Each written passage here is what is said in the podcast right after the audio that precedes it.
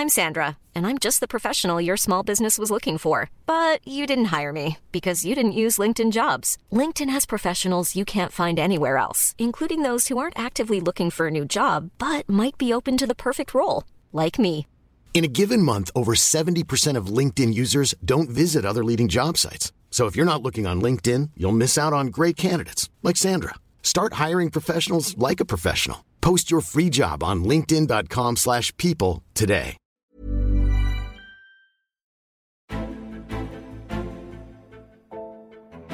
Hallo und herzlich willkommen zu einer neuen Folge Extra Time, dem Eurosport-Podcast in der Woche, in der relativ viel geboten ist, politisch, aber auch sportlich. Und ich habe einen Fachmann hier an meiner Seite, der zu allen Themen was sagen kann. Florian Bogner von Eurosport.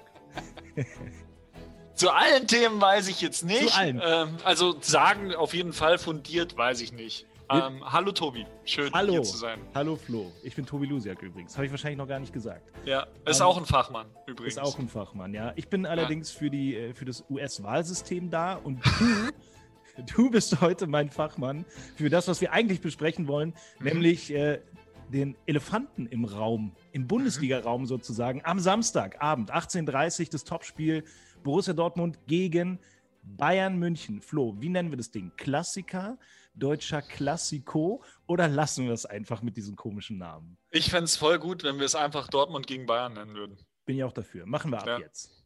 Keine Spitznamen für das Spiel. Aber wir freuen uns schon, oder? Weil die Woche hat äh, richtig Bock gemacht auf Fußball, finde ich. Ja, also wenn du es schon so sagst, ähm, nach dieser ganzen US-Wahl äh, freut man sich auch auf sowas Belangloses wie ein Fußballspiel am Wochenende doch auf jeden Fall. Und klar, wir hätten alle gerne Fans. Klar wäre es irgendwie schöner, wenn Dortmund vielleicht schon an der Tabellenspitze stünde und Bayern äh, irgendwie dahinter und das irgendwie halt eine, eine gefühlt äh, größere Dramatik hätte, als es aktuell ist. Aber es ist eng in der Bundesliga. Dortmund kann auf jeden Fall mit einem Sieg äh, den Bayern wehtun. Und äh, da kann man sich schon drauf freuen, denke ich. Doch. Ist ja übrigens so, ne? Bayern ist Erster, Dortmund ist Zweiter. Ja, eben. Ja. So, von Ähm. daher absolutes Spitzenspiel, siebter Spieltag, auch noch relativ früh in der Saison. Das heißt, man hat danach auch noch jede Menge Zeit, Es zu Dinge- verkacken. ja, Dinge wieder, wieder gerade zu rücken, aus Sicht des FC Bayern vielleicht, oder Ja. zu verkacken aus Sicht von Dortmund. Wir Mhm. wollen das aber jetzt mal nicht äh, schon direkt wieder. Mantel darüber legen. Äh, es wird sehr spannend. Was wir immer hier in diesem Podcast machen, ist, wir hangeln uns anhand von Thesen, Steilen Thesen. steilen Thesen, hangeln wir uns hier hindurch und äh, versuchen das Thema so ein bisschen aufzurollen. Hast du eine vorbereitet? Dann können wir Ja. direkt einsteigen mit These Nummer 1 Ja. zu äh, Dortmund gegen Bayern. ja, wir haben nämlich noch ein kleines Elefantchen im Raum, zumindest äh, in der Sebener Straße. Das ist äh, David Alaba Oh. und seine Vertragssituation. Und ähm, meine These ist, dass Alaba die Bayern im Winter verlassen könnte. Also ich sage jetzt einfach mal, Alaba geht im Winter. Tschüss. Im Winter, Ciao. im Hau rein. Januar. Ja. Mitten in der Saison. Ja. Der Abwehrchef. Ja. Warum? Ja, Warum lieber, lieber, lieber ein Ende mit Schrecken als Schrecken ohne Ende, ne? Sage ich mal. Und ähm, Mhm. also so, ich, zu 100 Prozent bin ich jetzt von meiner eigenen These auch nicht überzeugt, aber ähm. Hasan Salihamidzic hat gesagt, das wäre der Super-GAU, einen solchen Spieler, ich sage jetzt mal Marktwert schon um die 50 Millionen äh, aufwärts, ähm, einen solchen Spieler einfach ablösefrei gehen zu lassen im Sommer. Der ist 28 Jahre alt, steht in der Blüte seines Schaffens, äh, zweifacher Trippelsieger seit, seit zwölf Jahren beim FC Bayern. Ähm, und dann zu sagen, hier, Servus Christi, ciao, äh, hier kriegst du dein, äh, dein, deine Fotokollage und einen Blumenstrauß und wir kriegen einfach nichts und du verstärkst einfach eine andere Mannschaft in Europa. Ähm, das wäre schon ziemlich bitter. Und ich denke, dass Bayern weiterhin an zwei Fronten arbeitet. Die eine Front ist immer noch, auch wenn sie was anderes erzählen, ähm, Alaba verlängern. die, die Hintertür offen zu halten, sollte Alaba beispielsweise sich von seinem Berater trennen Hm. und irgendwie ein Zeichen der, des Einlenkens gegenüber des FC Bayern, ein, eines versöhnlichen Einlenkens zu zeich, zeigen, wären die Bayern, glaube ich, da und äh, würden das Ganze dann doch irgendwie noch vom Eis holen. Aber auf der anderen Seite ist sicherlich die Überlegung da, wenn ein Angebot kommt, ähm, sei es von Liverpool, sei es von Manchester United, sei es aus Spanien, ähm, sei es von Manchester City, ähm, wenn das einigermaßen passt, ich sage jetzt mal 20, 25, 30 Millionen, ähm, kann ich mir schon vorstellen, dass, dass sie ihn gehen lassen. Aber meinst du, man kriegt, äh, man kriegt 20, 25, 30 Millionen für vier Monate David Alaba, fünf Monate David Alaba? Weil ja, das muss jemand schon hinlegen, denke ich. Im Sommer ist der ja sowieso ablösefrei. Dann wäre es halt für einen aufnehmenden Verein eine andere Geschichte. Dann musst du, was du sowieso machen musst, seinen neuen Vertrag äh, aushandeln und mit ihm äh, und ihn den bezahlen. Aber eben, da kommt das Handgeld dazu. Die Frage eben. ist, wie, wie groß da, wie hoch das ist. Ne? Also eben. Ja, ich also ich würde mal, ich würde mich mal aus dem Fenster lehnen und sagen, 20 Millionen wären, wären ein angemessener Preis in der in dieser Corona-Lage im Moment vielleicht sogar, ja, sagen wir mal 18 bis 20 würde ich voraussetzen. Und dann packst du noch fünf Bonus oben drauf und fünf unrealistische Bonus, dann warst du irgendwie noch dein Gesicht und alles ist gut. Weltfußballer David Alaba 5 Millionen extra. Zum Beispiel. Sowas in die Richtung. Was, was ich mich frage bei dieser ganzen Geschichte, ist ja alles schön und gut. Ähm, gab jetzt ein bisschen Stress, lass uns den noch im Winter verkaufen. Was sagt denn eigentlich Hansi Flick dazu? Ich glaube, ich möchte, ich, ich möchte, äh, möchte, mir gar nicht vorstellen, was der sagt, wenn am äh, 2. Januar plötzlich David Alaba nicht mehr da ist, wenn die Bundes ja. Bundesliga nämlich schon weitergeht. Ja. Ich glaube, aus Sicht des Trainers wäre das eher der Super-GAU, den Spieler im Winter zu verlieren. Auf jeden Fall. Oder? Also Hansi Flick ist ja auch wirklich einer, der, der einen Plan hat und der, der weiß, wie die Mannschaft spielt und der auch, also der einen gewissen Plan hat, wie die Mannschaft spielen soll. Und da gehört auf jeden Fall ein linker Innenverteidiger mit dem linken Fuß dazu. Der halt das Spiel auch mit dem linken Fuß und ohne Druck sozusagen auch mal in der Diagonale eröffnen kann. Hm. So. Und dann kann sich Salihamidzic hinstellen und sagen, ja, wir haben ja noch den Boateng und wir haben ja noch den Martinez und wir haben ja noch den Süle, ja, sind alles Rechtsfüße. So. Es ist jetzt nicht kein No-Go-Situation. Ja, Bayern hat mit Hummels und mit Boateng mit zwei starken Rechtsfüßen auch lange in der Innenverteidigung gespielt. Aber die präferierte Variante ist, einen Linksfuß zu haben. Jetzt kann man natürlich sagen, dann spielt halt der Lukas Hernandez hin und dann spielt der, der Davis auf links und das ist super. Mhm. Also, ja, es ist super, wenn du die 1A-Variante zur Verfügung hast. Aber du brauchst halt bei allen drei Tagen ein Spiel, brauchst du halt eine 1b und eine 1c-Lösung. Und wenn Alaba geht, fehlt halt einfach ein Linksfuß in der Abwehr. Und da muss man dann schon irgendwann nachbessern. Ja ich glaube, eine Halbserie kann man das schon mal überbrücken, aber es braucht dann schon auch einen Alaba-Nachfolger. Und um dann wieder bei Hansi Flick rauszukommen, der findet das natürlich alles andere als geil. Der sagt das, halt sowohl. Das kam schon so ein bisschen raus, die Ja, natürlich. Woche, ne? Der sagt halt sowohl den, den Oberen als auch den David, äh, jetzt stellt euch mal nicht so an, ihr Deppen. Ja, mhm. auf gut Deutsch. Weil um die drei Millionen hin oder her, da hängt nicht das Wohl und Wehe des FC Bayern davon ab. Es geht hier um Symbolik, es geht hier um sich von einem ungeliebten Berater nicht, nicht auf der Nase rumtanzen zu mhm. lassen.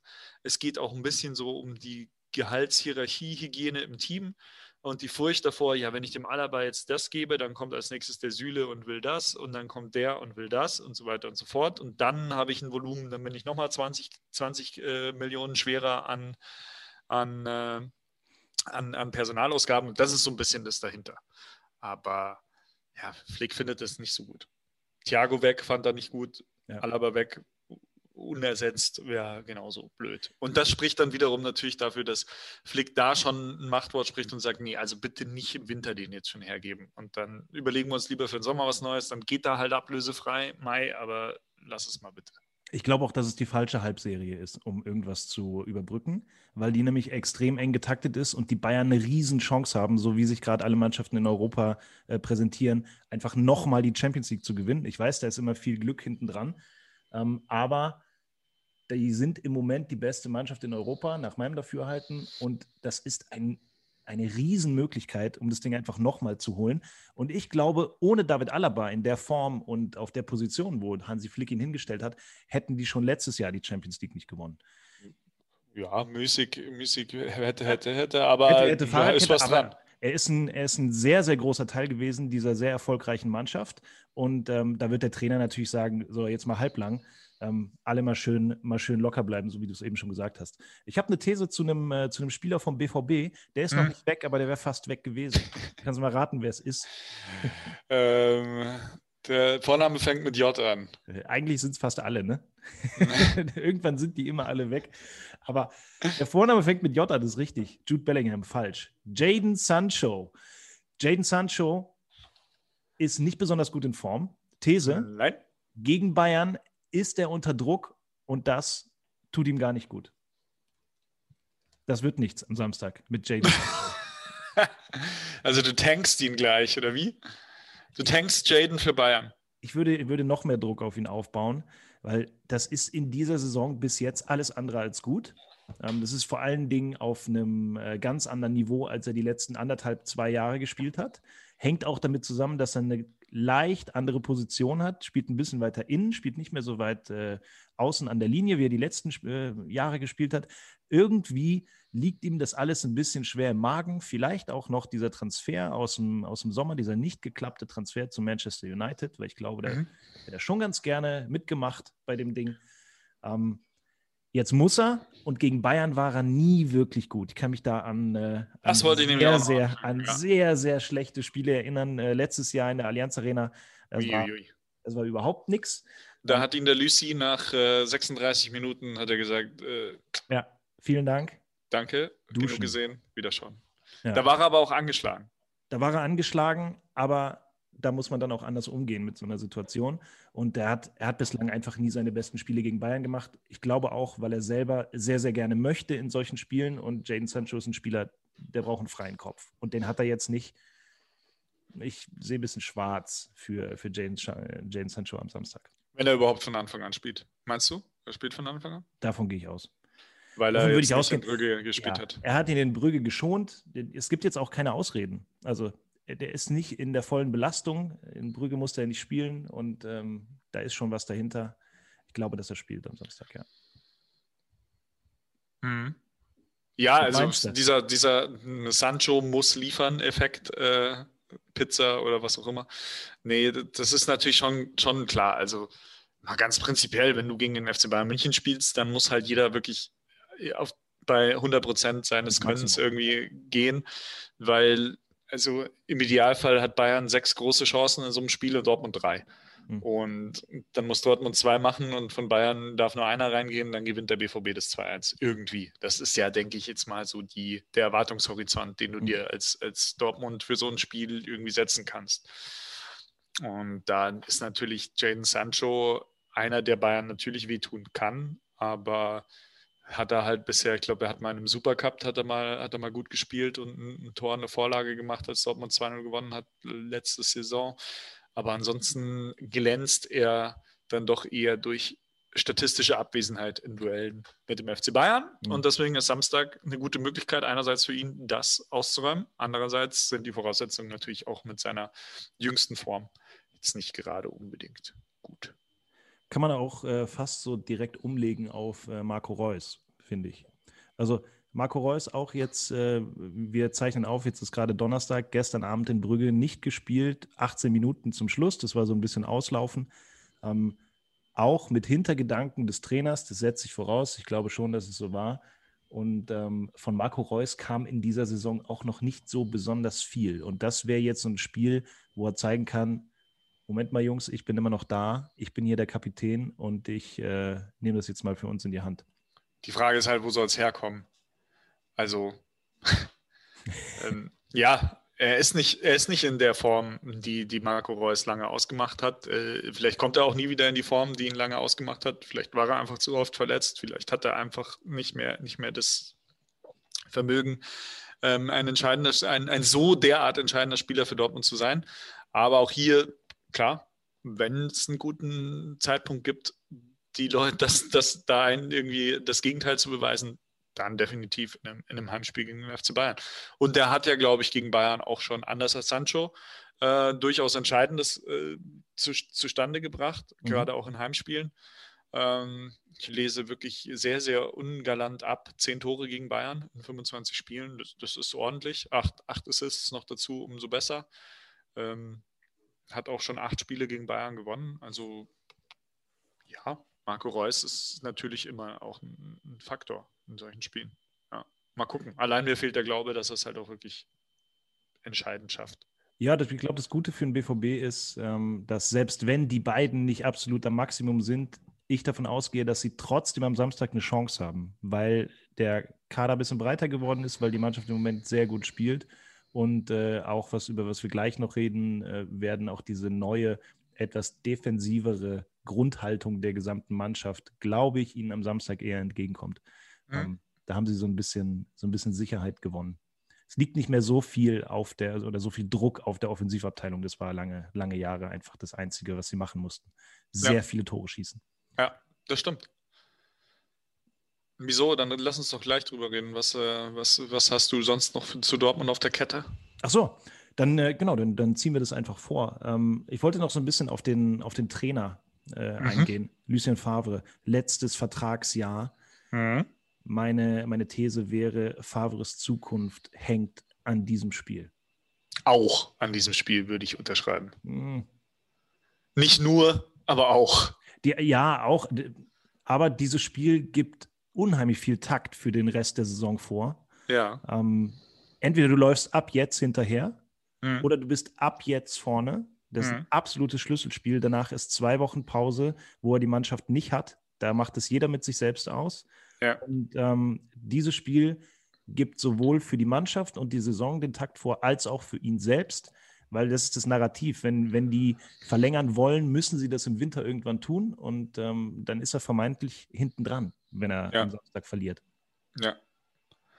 Ja, also ich, ich glaube generell ist dieses Spiel für die Tabellensituation oder, oder für, den, für den Ausgang der Bundesliga dieses Jahr jetzt nicht, nicht so entscheidend. Du hast sehr oft gesehen, die direkten Duelle machen dann am Ende vielleicht gar nicht so viel aus. Gerade, also sagen wir mal so, wenn Dortmund gewinnt, mm, heißt ja. es noch nicht, dass sie Meister werden. So.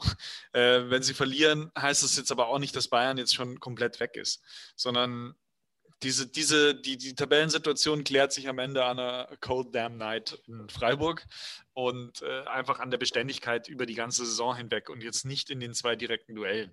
Würde ich, also würde ich, würde ich unterschreiben aus Sicht von Bayern München. Ja. Würde ich nicht unterschreiben aus Sicht von Borussia Dortmund, weil es beim BVB grundsätzlich in den letzten Jahren sehr oft so war, dass sie sich hochziehen an der Aussicht auf das Spiel gegen Bayern, hm. dahin eigentlich meistens gut performen, wenn es früh hm. in der hm. Saison ist. Ähm, wenn sie da gewinnen, ziehen sie danach durch. Ja. Wenn sie da verlieren, fallen sie meistens in ein, in ein leichtes mentales Loch. Das macht die Mannschaft immer, egal wer, wer darin spielt. Und ja das Spiel in der Rückrunde ist dann immer noch entscheidender, hat man jetzt gesehen in der, in der vergangenen Rückrunde. Als sie nämlich zu Hause dann 0-1 gegen Bayern verloren hatten, haben sie einfach laufen lassen, die Saison. Und dann waren sie am, weil dies, in diesem Spiel hätten sie ganz nah rankommen können. Ähm, Stimmt. 0-1 Kimmich und danach war die Saison für Borussia Dortmund im Kopf im Endeffekt vorbei und da können danach noch so viele Spiele gegen Mainz und Augsburg kommen. Da sind sie dann einfach nicht mehr da und die Bayern ziehen einfach ihren Stiefel weiter durch. Von daher, das ist immer so ein bisschen mein Eindruck, wenn ich, wenn ich diese Duelle mir angucke, Bayern gegen Dortmund. Ja, das Problem ist halt, also ich glaube, Lucien Favre braucht einfach für, für den, äh, ja, für sich selber und für seine Argumentation einfach mal ein gutes, heroisches Spiel gegen Bayern. Einfach ein Kräftemessen auf Augenhöhe. Und das muss sich gar nicht mal, denke ich, komplett im Ergebnis niederschlagen, ja, ähm, aber halt einfach ein Spiel, wo du merkst, die sind da dran. Und die, die sind da irgendwie, also gewissermaßen so ein bisschen so vom Spielverlauf her, vielleicht so wie im Supercup, auch wenn das unter ganz anderen Voraussetzungen stattgefunden hat. Aber so ein Spiel, wo du merkst, Dortmund kann auch mal zurückkommen, äh, kann den Bayern halt wirklich auch wehtun ähm, und halt nicht so diese, dieses in München auf den Sack bekommen. Und ja, also ich glaube, er hat mit Dortmund einmal gewonnen, das 3-2 vor, vor zwei Jahren zu Hause. Alcázar, das gegen, ja. ja das war so ein Spiel, so eins braucht er nochmal, glaube ich. Mhm. Weil sonst, klar, wenn, wenn sich das, das, das Sport äh, beim BVB irgendwie Gedanken macht, sich anders, anderweitig zu orientieren, dann, dann gibst du ihm halt mit einer, mit einer weiteren dullen Heimniederlage gegen Bayern dann doch auch noch äh, mehr Argumente, auf jeden Fall. Ja. Was gut ist, ist, dass er sich die Mannschaft in den letzten äh, Wochen so hingebogen hat, dass wenn sie seinen Fußball am Samstag spielt, ähm, er ganz klar sagen kann, dass er die Mannschaft zu diesem Erfolg gegen Bayern gecoacht hat, weil sie nämlich komplett anders spielt als zuletzt. Also Dortmund kassiert einfach gar keine Gegentore mehr, ähm, spielt aus einer defensiven Grundhaltung heraus, die anders ist als in den letzten Jahren, wo die ganze Mannschaft mitmacht. Und das ist halt etwas, was Favre in der letzten Saison immer gesagt hat. Selbst wenn sie 6-1, 6-2, 5-3 gewonnen haben, hat er immer gesagt, das Wichtigste ist die Defensive. Und das hatte er vorher nie hinbekommen. Jetzt hat er was angerührt, irgendeine Betonmischung zusammen mit äh, Thomas Meunier, die äh, jetzt plötzlich hält. Und jetzt geht er in dieses Spiel gegen Bayern. Ich glaube, eher mit der Überzeugung, wenn unser Spiel so durchkommt, wie wir das wollen, spielen wir 1 zu 0 oder 0 zu 0. Er will keinen Schlagabtausch mit Bayern und ich glaube, das ist sehr intelligent, wie er sagen würde. Aber also, das impliziert halt, wenn du einzeln hinten liegst, dann gehen dir schon fast alle Argumente wieder aus in dem Spiel. Und so war es ja auch in dem, in dem einen Spiel jetzt äh, im, im, im, Mai oder, oder Juni, mhm. als Kimmich das Tor gemacht hat, wo du dann einfach gemerkt hast, Dortmund kommt nicht mehr zurück. Und die können nicht mehr zurück. Ja, sie so. dürfen auch nicht in Rückstand geraten. Das wäre ein bisschen dünn für einen Matchplan irgendwie. Aber gut. Aber es ist die ganze ähm, Saison aufge, aufgegangen. Ja, außer alle Spiele in, in Lazio. Nicht, ja, und, in, äh, und in Lazio. Augsburg. Und, und in, Augsburg. Augsburg. Immer wenn sie. Gegentor bekommen haben, äh, haben sie auch verloren. Wenn sie keins mhm. bekommen haben, haben sie gewonnen. That's the tactic. Ja, okay. Finde ich ein bisschen blauäugig gegen den FC Bayern und äh, we'll, we'll see. Aber unterm Strich sind wir uns, glaube ich, einig äh, für Lucien Favre, auch wenn er das selber gar nicht so sehen wird, weil er ist äh, vom, vom Mindset ganz anders geprägt. Aber ist es schon wichtig. Würdest du denn sagen, äh, Lucien Favre ist in der kommenden Saison noch Trainer von Borussia Dortmund? Es ist immer eine Frage der Alternativen. Ne? Mhm. Wenn Dortmund der Meinung ist, sie, sie finden einen besseren, äh, einen anderen Trainer, ähm, würde ich, würd ich sagen, er ist es nicht mehr, weil irgendwann hat sich das dann, glaube ich, auch, auch verbraucht. Ich denke auch, es gibt genügend Argumente zu sagen, äh, wir gehen nochmal in eine andere Richtung jetzt nach der Zeit. Aber ja, also ich sehe da auch auf dem deutschen Trainermarkt und dann eben nicht mal auf dem Markt, weil sie halt in, in festen Verhältnissen sind, äh, vielleicht ein Marco Rose, ein, ein Julian Nagelsmann. Ähm, aber ob die dann zu haben sind, wird sich zeigen. Also David aktuell Wagner, eher nein. Wagner wäre auch frei. ja. ja. Weiß ich, Klopp vielleicht noch.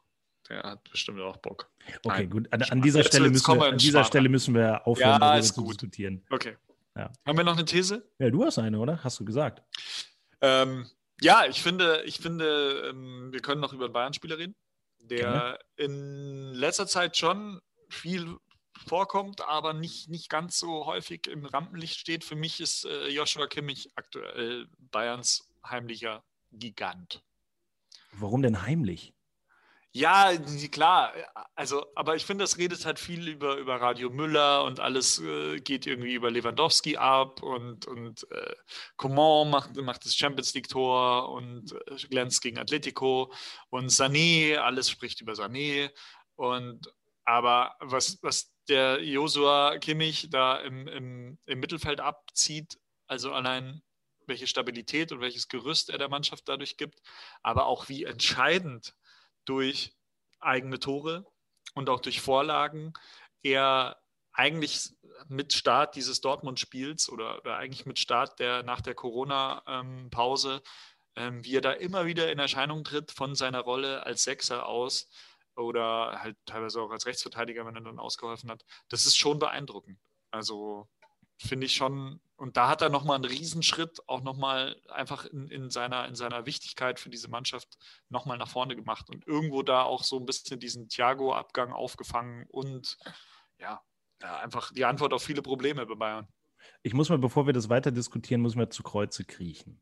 Ja, kriech mal. Ich war, ich habe lange Zeit immer, ähm, war ich nicht überzeugt von Josua Kimmich. Er hat immer gesagt, das ist mir alles ein bisschen zu gewollt diese, also dieser unbedingte Wille, mhm. ähm, sehr erfolgreich sein zu wollen als Fußballer und äh, auch darüber hinaus hat mich immer ein bisschen genervt an Josua Kimmich, muss ich mal so sagen.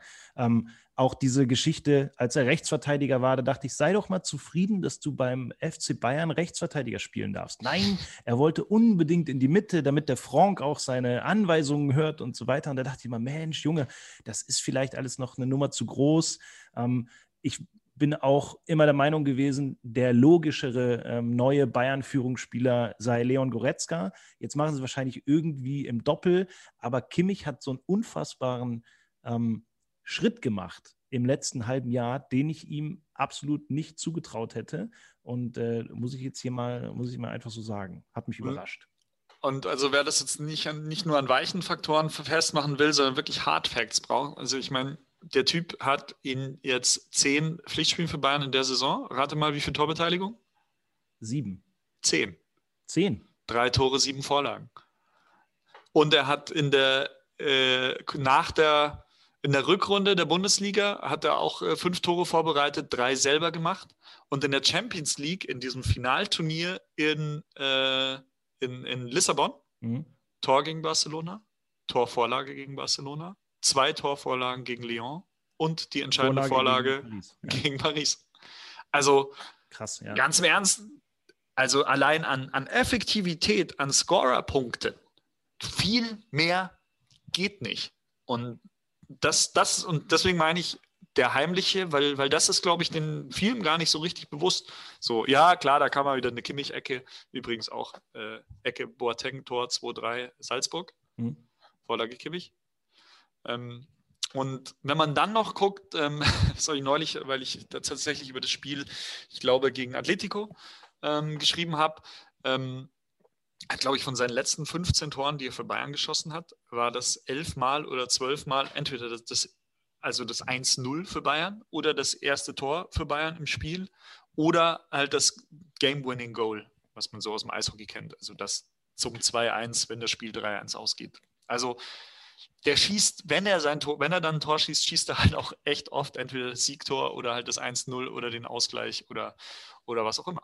Er macht halt ähm, halt ganz selten so das 1-4 wie in Hoffenheim, ne? Genau. Ja, das war ja. aber zu dem Zeitpunkt halt auch der Ausgleich. Nee, was, ich, ja. was, ich, äh, was ich sagen wollte, es war gar nicht der Ausgleich, ich glaube, es war das 1-2. Ist auch 1-2, ja. Ähm, mir sind trotzdem bei, bei Josua Kimmich diese weichen Faktoren ähm, trotzdem noch ein bisschen wichtiger für diesen Spieler, so wie er gesehen wird. Kann natürlich auch eine Phase sein, dass er jetzt sehr viele Scorerpunkte macht, äh, obwohl es natürlich absolut nicht von der Hand zu weisen ist.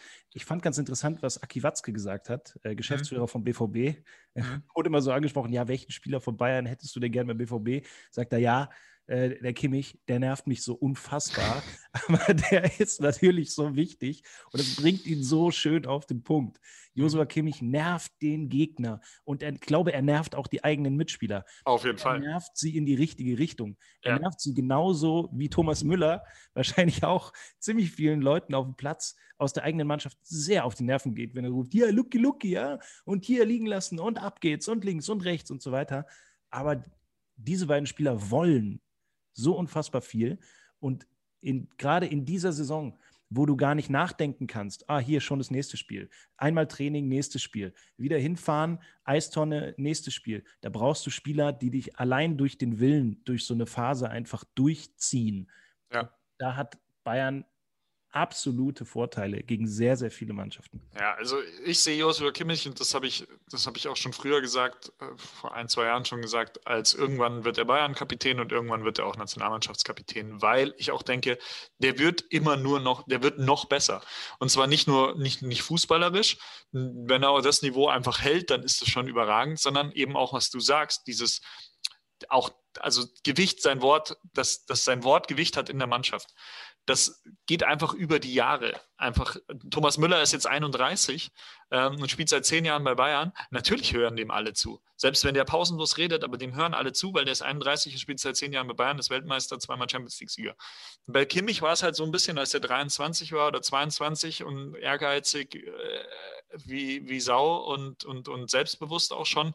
Da kamen natürlich viele her und haben gesagt, die 27, 30, 32 waren, was will denn er jetzt von mir? Mhm. Ja, was will jetzt da das 22-jährige Bürschel mit dem, mit dem Versicherungsvertreter-Haarschnitt so? ja, also so diese, dieser, dieser Philipp Lahm für Arme, dieser, ja, so.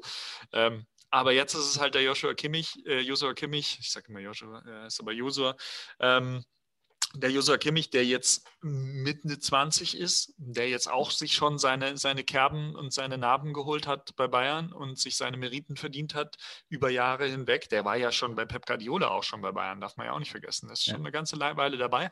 Und von Jahr zu Jahr, je länger er dabei ist und je länger er da diese Mannschaft mit, mitgestalten und mitprägen kann, umso gewichtiger wird das ja, was er sagt, umso gefestigter wird seine Rolle in diesem Verbund natürlich immer nur, wenn die Leistung auch dieselbe bleibt. Aber da sehe ich ehrlich gesagt also kein, keine Veranlassung, da irgendwas anderes zu denken. Josua Kimmich übrigens beim FC Bayern seit Juli 2015, einmal Champions League, fünfmal Meister, dreimal Pokalsieger, alle Supercups und so weiter. Ja, also wenn du da neu hinkommst in die Mannschaft, dann ist das natürlich auch eine Instanz und mittlerweile ist ja. er 25. Ähm, von daher 100 Prozent äh, auf deiner Seite. Ja. Ähm, wollte nur noch mal rausstreichen, wie sehr mich das überrascht hat. Übrigens sehe ich gerade, der hat auch schon 50 Länderspiele. Ah. Also das äh, geht alles äh, in Richtung, in Richtung Fußballlegende. Ja, aber bei, bei 100 zwickt ihm der Yogi dann ab. Wie bei Müller. Bei 99 ungefähr. Ja. Noch eine Bonusthese. Ja, bitte.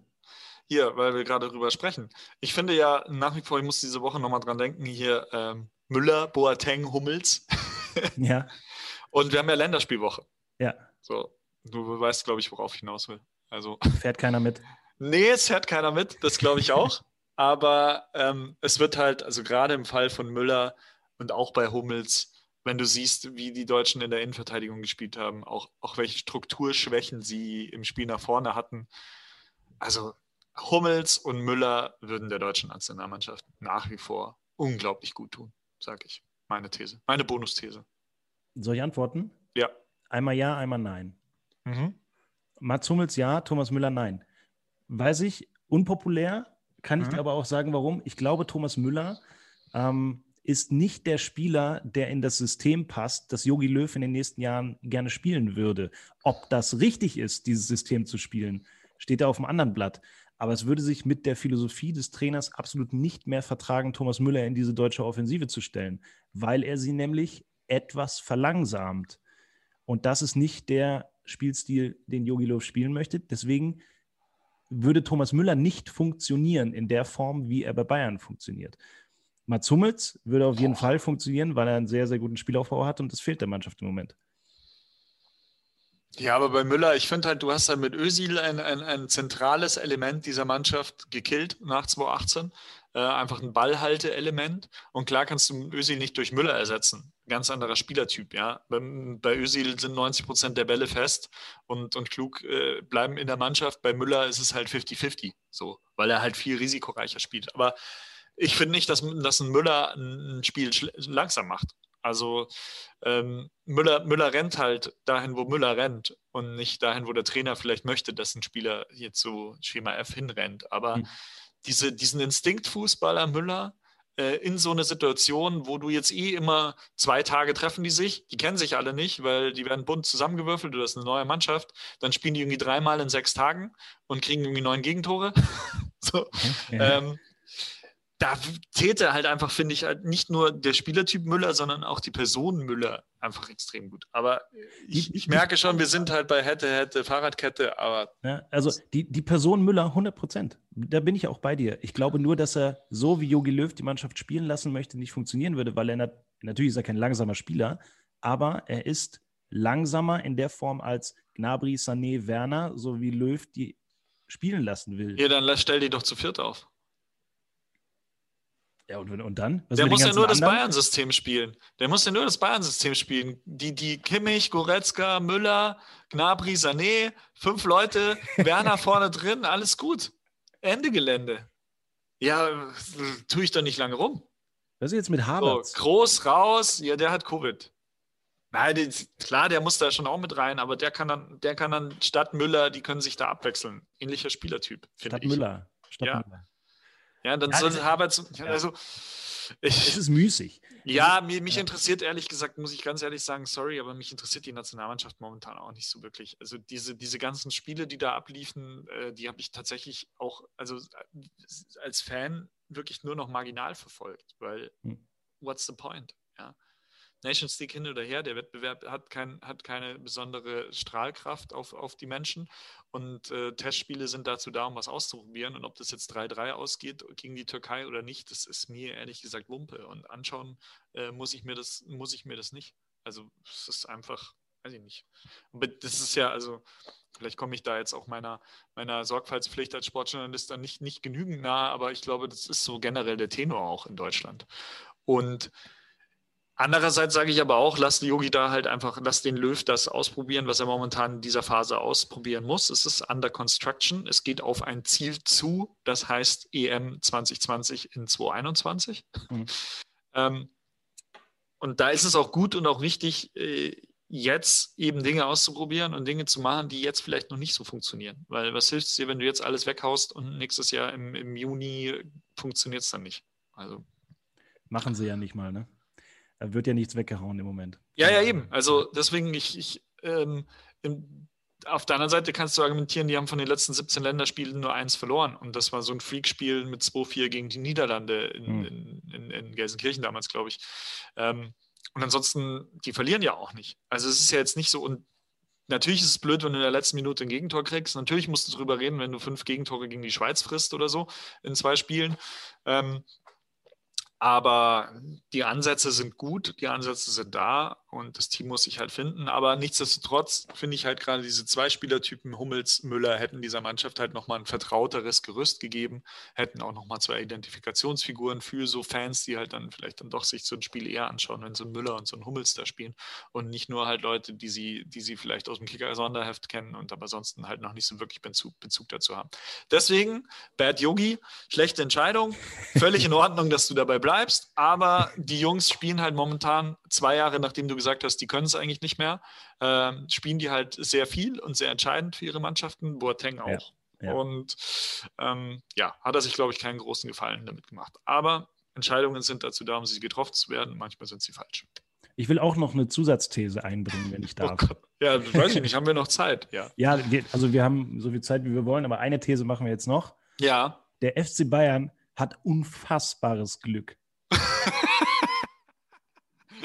Okay, kann man sagen?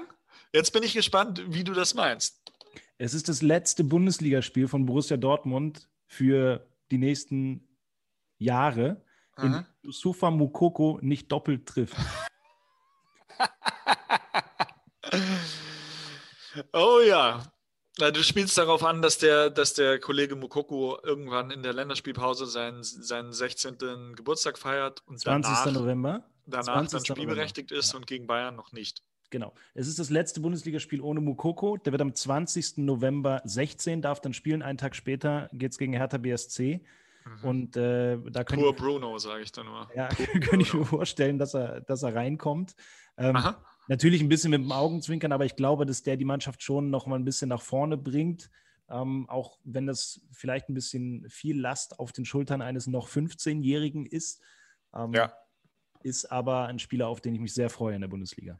Ja, also ich, ich, ich glaube, niemand, also was wir auch medial nie, nicht tun sollten, wäre den, den Jungen einfach mit, mit zu hohen Erwartungen zu überladen. Und äh, deine Aussage war ja äh, im Scherz gemeint, das weiß ja. ich ja. Ähm, was natürlich gut ist für ihn, ist einfach dieses Wechselkontingent, das du in der Bundesliga und in der Champions League hast. Ähm, siehst, sieht man beim FC Bayern ja auch ähm, Jamal Musiala, ja. mhm. der auf den Hansi Flick große Stücke hält, äh, der, den er jetzt in fünf von sechs Bundesligaspielen auch immer eingewechselt hat und jetzt auch in der Champions League das erste Mal gebracht hat, sodass der Junge jetzt halt auch der jüngste Bundesligaspieler, jüngste Champions League-Spieler etc. ist. Ähm, und das, das Konstrukt mit diesen vielen Wechseln, ähm, das ist einfach gut für, für die Nachwuchsarbeit, in, auch in einem Verein und in einer Mannschaft. Und ähm, ja, Mus äh, Musiala sage ich schon, Mukoko wird seine Minuten bekommen, denke ich. Wenn Favre jetzt nicht irgendwie aus Prinzip irgendwie erstmal sagt, nee, ähm, den Jungen will ich jetzt auch nicht verheizen oder halt eben zu hohen Erwartungen aussetzen. Aber ich glaube, es ist halt auch besser in so einer Geisterspielatmosphäre so einen Jungen mal da reinzubringen ja, ja. und zu sagen, da ist jetzt nicht das Stadion mit 70.000 Menschen voll, was quasi schon so diese Aura der Erwartung dich quasi schon überfordert, weil du merkst, die wollen, die denken alle, du kommst jetzt rein und machst zwei Tore. Äh, bist aber gerade mal 16 Jahre alt und darfst noch nicht mal Auto fahren. So. Ähm, ich glaube dann, wenn du eher dann in so ein sachlicheres Spielumfeld reinkommst, so sachlich als so ein Bundesligaspiel auf dem Niveau sein kann. Aber hier, komm rein. Und Lucien ist ja auch einer, der das jetzt Ganze nicht überemotionalisiert und nicht überdramatisiert, sondern eher, glaube ich, die Sachebene und die, und die systemische Ebene bevorzugt und dann eben mit Anweisungen an den jungen Mann rangeht und dann kommst du, glaube ich, auch besser in so ein Spiel und in so eine Mannschaft und in so ein Business-Bundesliga rein. Ich wollte gerade sagen, ich glaube, ich glaube Favre, Favre ist der, der beste Trainer, den sich Mokoko zu dem Zeitpunkt da vorstellen kann. Da bin ich ja. wirklich dann dabei. Aber ja. äh, schließ kurz ab, was du sagen wolltest. Ja, nee, genau darauf wollte ich raus. Also ich, ich freue mich dann auch, ihn mal, mal zu sehen und ihn vor allem im, im Herrenfußballumfeld zu sehen, weil das ist für mich am Ende schon das Entscheidende, ähm, diesen Unterschied also du hast halt oft Spieler, die im Jugendbereich aufgrund ihrer Physis und ihrer mhm. Athletik, äh, wenn sie da einen Vorteil haben, einen extrem großen Unterschied ausmachen können. Und dieser Unterschied nivelliert sich dann aber eben im Erwachsenenfußball, weil da sind nämlich alle groß und alle stark und alle schnell. Und wenn Spieler zu früh dann auch sich eben zu sehr, also Jugendspieler, zu früh ist ja, ist ja witzig, aber äh, wenn sich Jugendspieler eben zu sehr auf ihre Physis und auf ihre Athletik verlassen können, dann ist meistens der, die Umstellung auf den Erwachsenenfußball dann deutlich schwerer, weil sie merken, ihre, ihre Waffen, ihre Stärken kommen da einfach nicht so zum Tragen. Und dann müssen sie umdenken, dann müssen sie etwas anders machen. Dann, dann weiß ich nicht, verun wird verunsichert ja. dass sie vielleicht auch. Und deswegen ähm, riesige Anlagen, große Vorfreude, ihn mal spielen zu sehen. Aber es kann auch sein, dass es nicht funktioniert oder dass er halt, dass es zwei Jahre dauert, bis er ein Bundesligator macht.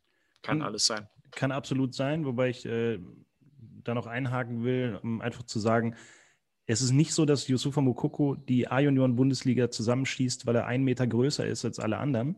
Der hat ähm, körperlich eigentlich überhaupt gar keinen Vorteil. Ist eher ein kleiner, wendiger Stürmer, schon, schon kräftig, aber er hat keinen körperlichen Vorteil gegenüber den, äh, den gleichaltrigen Spielern. Und die sind ja nicht gleichaltrig. die sind ja drei sind Jahre viel älter, als er. Ja, stimmt. ja, aber er hat schon eine, er hat eine Schnellkraft und er hat eine Physis, also die sich, glaube ich, im Juniorenfußball mit dem niedrigen Schwerpunkt, den er hat, mit der, mit der, mit der Kompaktheit, die er halt einfach hat. Ähm, dieses, das ist so ein bisschen so dieses kleine, dickes Müller-Phänomen, äh, finde ich schon. Also mhm. der Antritt auf die ersten fünf Meter und halt auch diese, ja, natürlich eine Ballfertigkeit. Aber ich kann mir zumindest vorstellen, dass es sich im, im Erwachsenenfußball, im Herrenbereich nicht, nicht sofort so derart niederschlägt, wie es jetzt zum Beispiel bei Erling Haaland schon war, mhm. der aber halt wirklich auch eine herausragende, ja. also A, drei Jahre älter ist und aber auch für den Herrenbereich schon eine herausragende Physiognomie hat.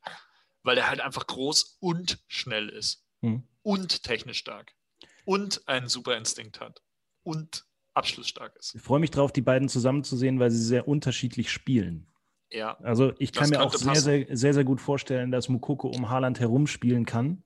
Ja. Ähm, und äh, da glaube ich, hat der BVB zwei, zwei schöne Möglichkeiten dann. Also, die Bayern haben sehr viel Glück, die These wurde belegt. Und äh, jetzt schauen wir mal, wer am Wochenende zu viel Glück hat. Jetzt müssen wir am Ende noch kurz besprechen, wie das Spiel ausgeht, Flo. Ja. Also ich sag knapper Sieg für Bayern. 2-1, 1-0, mhm. sowas in der Richtung. Ich sag 0-0. Oh, da hast du den, äh, unseren Zuhörern jetzt aber auch mega Lust gemacht auf das Spiel am Samstag. Ich bin aber auch ein ganz schlechter Tipper. Nein. Ja. Ja, aber dann können unsere Hörer ja am Samstag sich dann genüsslich eher den, den, die Vuelta angucken und äh, bei Eurosport und dann nachher lesen, was wir darüber geschrieben haben. Absolut. Ihr so kriegt alle Infos rund um das Spiel. Äh, übrigens auch äh, morgen also am Freitag und am Samstag in epischer Breite bereiten wir euch auf das Spiel vor. Bei eurosport.de gibt es zum Beispiel einen Taktikcheck, der sich nur um die neue Rolle von Jaden Sancho dreht. Ähm, einfach mal, mal reinlesen, ein bisschen tiefer informiert werden da auch. Äh, wir machen Text zu Thomas Müller. Wir haben jede Menge auf der Pfanne. Könnt ihr euch alles bei eurosport.de abholen. Natürlich der beste Müller aller Zeiten. Der beste Müller aller Zeiten, ganz genau. Ähm, natürlich auch alle anderen Spiele aus der Bundesliga und sonst so. Und natürlich Vuelta und Tennis. Und Rafael Nadal hat jetzt 1000 Siege. All das bekommt ihr jetzt bei so uns. Wieder FC Bayern. In nur einer Saison. Flo, vielen Ui. Dank fürs Dasein. Es war wie immer ein inneres Blumenpflücken für mich. Auf jeden Fall. Fand ich auch. Danke dir. Danke euch auch fürs Zuhören. Wir hören uns schon ganz bald wieder. Macht's gut. Ciao, ciao. Tschö. Mom deserves the best, and there's no better place to shop for Mother's Day than Whole Foods Market. They're your destination for unbeatable savings, from premium gifts to show-stopping flowers and irresistible desserts. Start by saving 33% with Prime on all body care and candles. Then get a 15-stem bunch of tulips for just $9.99 each with Prime. Round out Mom's menu with festive rosé, irresistible berry chantilly cake, and more special treats. Come celebrate Mother's Day at Whole Foods Market.